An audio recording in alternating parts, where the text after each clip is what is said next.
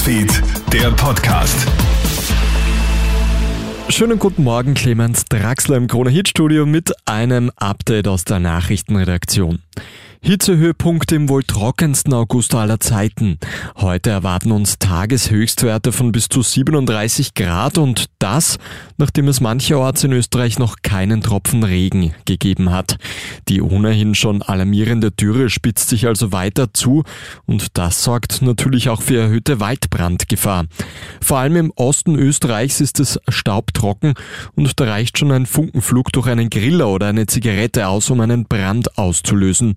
Niederösterreichs Feuerwehrsprecher Franz Ressberger. Die Situation ist derzeit tatsächlich hochsensibel. Wir sind mit den Meteorologen in Dauerkontakt. Wir haben ja einen eigenen Sonderdienst eingerichtet mit speziell ausgebildeten Waldbrandbekämpfern. Wir haben Sonderfahrzeuge angeschafft, weil wir eben wissen, dass diese Situation uns auch in den nächsten Jahren und vermutlich Jahrzehnten massiv beschäftigen wird.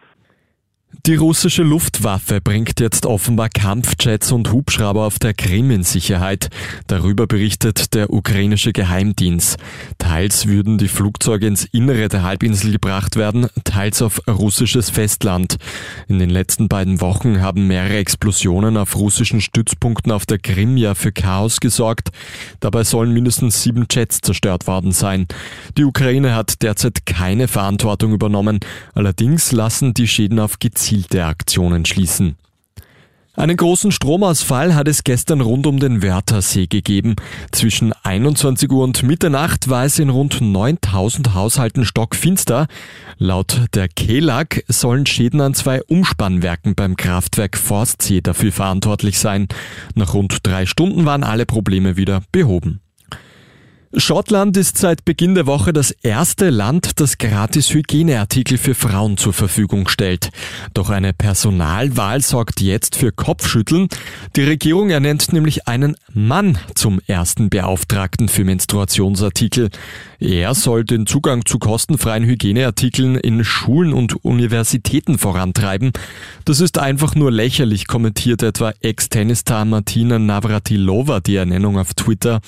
Haben wir jemals versucht, Männern zu erklären, wie sie sich rasieren sollen oder wie sie auf ihre Prostata zu achten haben? Das wäre absurd, meint sie. Ein schottischer Radiosender meint hingegen, die Besetzung des Amtes mit einem Mann sei der Inbegriff des Mansplaining.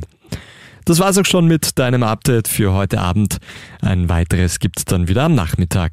Einen schönen Tag noch. Krone Hits, Newsfeed, der Podcast.